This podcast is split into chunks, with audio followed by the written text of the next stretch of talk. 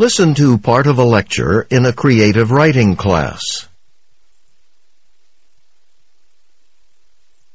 All right, everybody. The topic for today is, well, we're going to take a look at how to start creating the characters for the stories you're writing. One way of doing that is to come up with what's called a character sketch. I don't mean a sketch like a drawing. I guess that's obvious. It's um, uh, it's a, a sketch is a way of getting started on defining your character's personalities. To begin, how do we create fictional characters? Well, we don't just pull them from thin air, do we? I mean, we don't create them out of nothing. We base them, consciously or unconsciously, we base them on real people. Or we blend several people's traits, their attributes, into one character. But when people think fiction, they may assume the characters come from the author's imagination. But the writer's imagination is influenced by, well, by real people. Could be anyone. So pay attention to the people you meet. Someone in class, uh, at the gym, that guy who's always sitting in the corner at the coffee house, um, your cousin who's always getting into dangerous situations.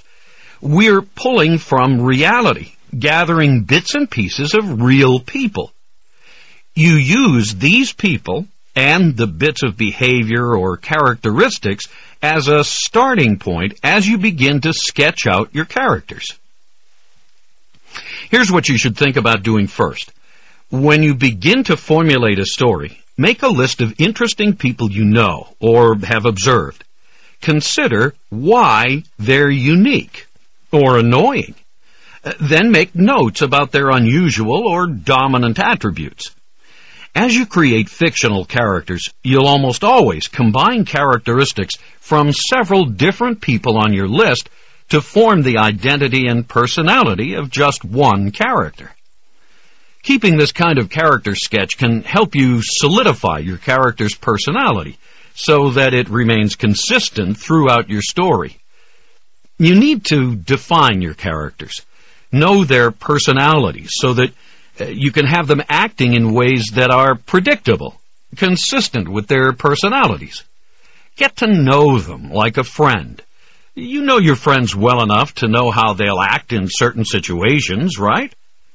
Uh, say you have three friends. Their car runs out of gas on the highway. John gets upset.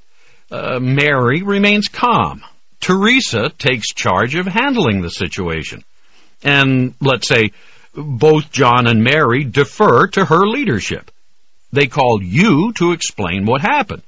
And when John tells you he got mad, you're not surprised, because he always gets frustrated when things go wrong.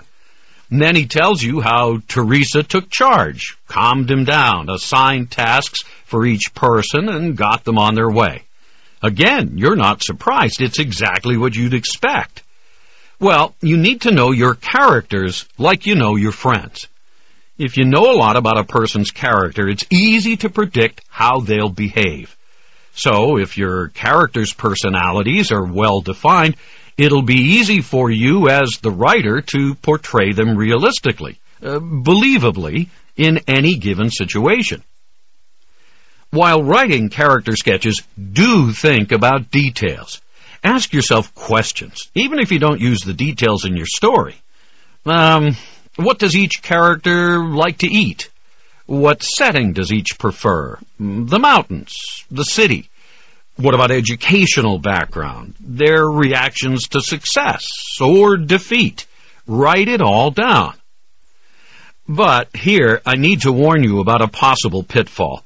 Don't make your character into a stereotype.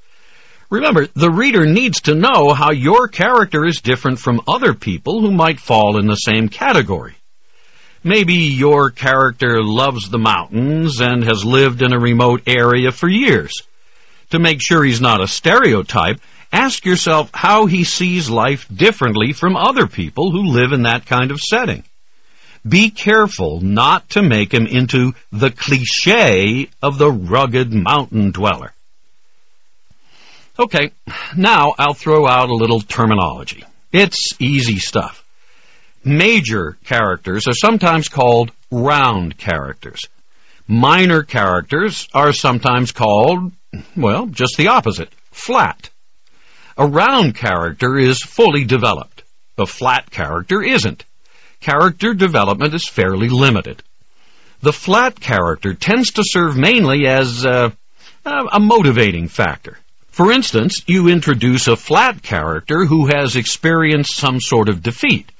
And then your round, your main character, who loves success and loves to show off, comes and boasts about succeeding, and jokes about the flat character's defeat in front of others, humiliates the other guy. The flat character is introduced solely for the purpose of allowing the round character to show off.